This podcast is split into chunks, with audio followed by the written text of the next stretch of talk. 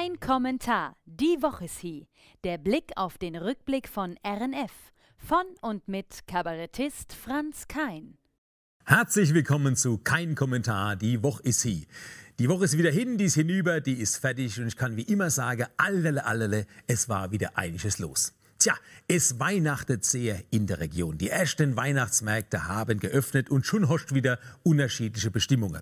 Viele sagen immer noch, das Schönste an Ludwigshafen ist die Brücke nach Monnem. Jetzt drehen unser Pelzer Nachbarn den Spieß um und sagen, die Brücke nach Ludwigshafen ist der beste Weg zum schönsten Weihnachtsbummel, denn dort gibt es keinerlei Bestimmungen.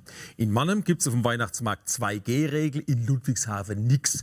Die haben größere Fläche, weniger Stände, aber immer noch ein attraktives, breit gefächertes Angebot.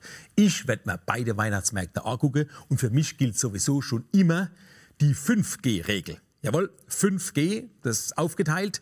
3G für drei Glühwein, eine Grillwurst und eine Packung Gutzel, nämlich Weihnachtsgutzel. Aber ich bin gespannt, was da alles zu sehen gibt.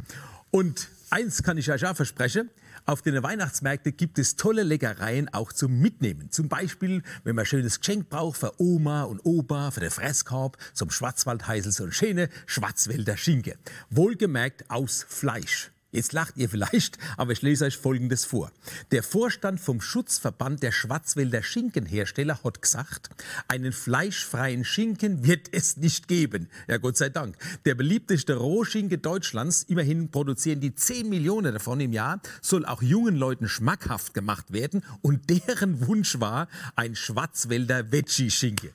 Also ich habe ja grundsätzlich nichts gegen Vegetarier und Veganer, solange ich mein Wurstebrot hab. Aber irgendwie ist es schon komisch, ne? diese ganze Vegetarianer, ich fasse die immer zusammen, ne? Veganer, Vegetarier, Vegetarianer, die wollen, dass ihr Gemüse und ihr Fleischersatzprodukte aussehen sollen wie ein Wäschel, wie ein Burger und jetzt auch noch wie ein Schinken. Ja, es geht halt nichts über ein Wurstebrot, das wissen die auch. Allein der Begriff schon, Wurstebrot, da läuft das Wasser im Mund zusammen. Ja? Und der Vorteil liegt ganz klar in diesem Kurpfälzer Dialekt. Der nimmt mal im Gegensatz des Hochdeutsch ein Wurstbrot, vegetarisch, vegetarisches Wurstbrot, da klemmt schon der Unterkiefer, da bleibst schon beim Neuschiebe stecken. Und jetzt sagst du mal, Wurstebrot. Da geht sie auf die Gosch. Wurstebrot, da öffnet sich der Gaumen, da kannst du die Scheibe gleich ein bisschen dicker schneiden. Und ich sage euch, zur Not, es ist das Wurstebrot, auch mit Schwarzwälder Schinken. Es gibt Leute, die rennen einen Halbmarathon gerade mal so zum Spaß.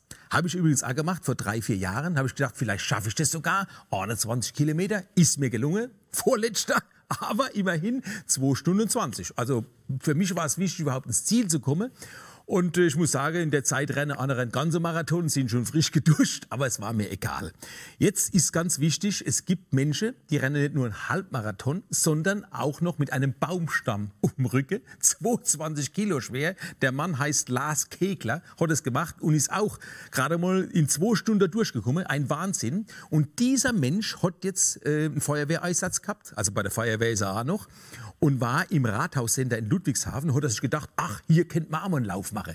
Und schon war er geboren, der Parkhaus ran. Am letzten Wochenende sind sie durch die Gegend gerannt, im Parkhaus, im äh, Rathaussender in Ludwigshafen.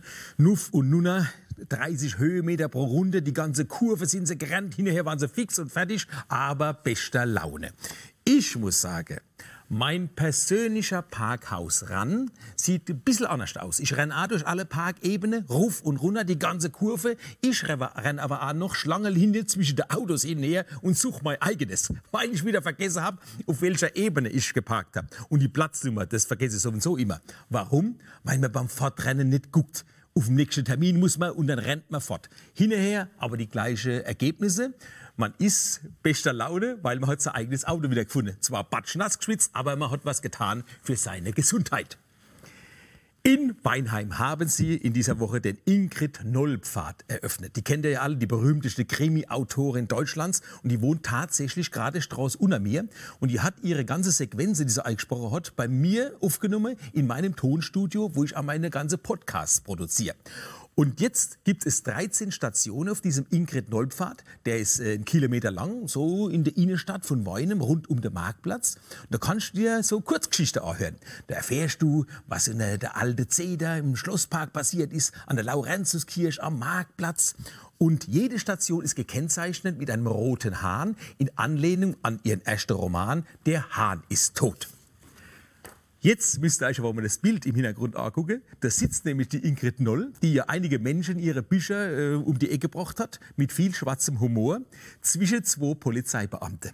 Denen war das nicht ganz äh, geheuer mit dieser Einweihung des Ingrid Noll-Pfades. Da war der Polizeipräsident von Monnem da, das war der Präsident vom Landeskriminalamt Baden-Württemberg da. Und bei der Einweihung fürs Pressefoto saßen die nebeneinander. Die haben die Ingrid Noll eingerahmt, so als ob sie gerade festgenommen worden wäre.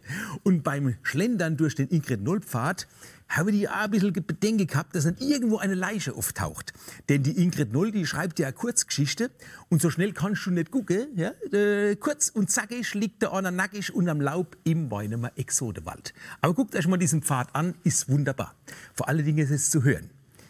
Folgende Anzeige habe ich diese Woche entdeckt. Guckt euch das mal an. Die BASF schaltet also Anzeige, da steht drauf, ähm, Chemie gehört zu unserem Leben. Ich kann sagen, Chemie bestimmt unser Leben. Gerade jetzt, wo wir es literweise gespritzt kriegen. Aber auch beim Essen bestimmt Chemie unser Leben. Überall ist was drin. Ja, die Produkte werden haltbar gemacht, gespritzte Lebensmittel und, und, und. Und ich frage mich immer, wie konnte gerade meine Generation bis zum heutigen Tag überleben mit dem, was mir alles gegessen habe. Ja, die 60er Jahre waren die Hochzeit der chemischen Landwirtschaft. Das Wort Chemie war damals so positiv besetzt wie heute das Wort Bio. Wenn du damals auf eine Nudelverpackung draufgeschrieben hast, hergestellt aus chemisch geschütztem Weizen. Meine Mutter hat es gekauft.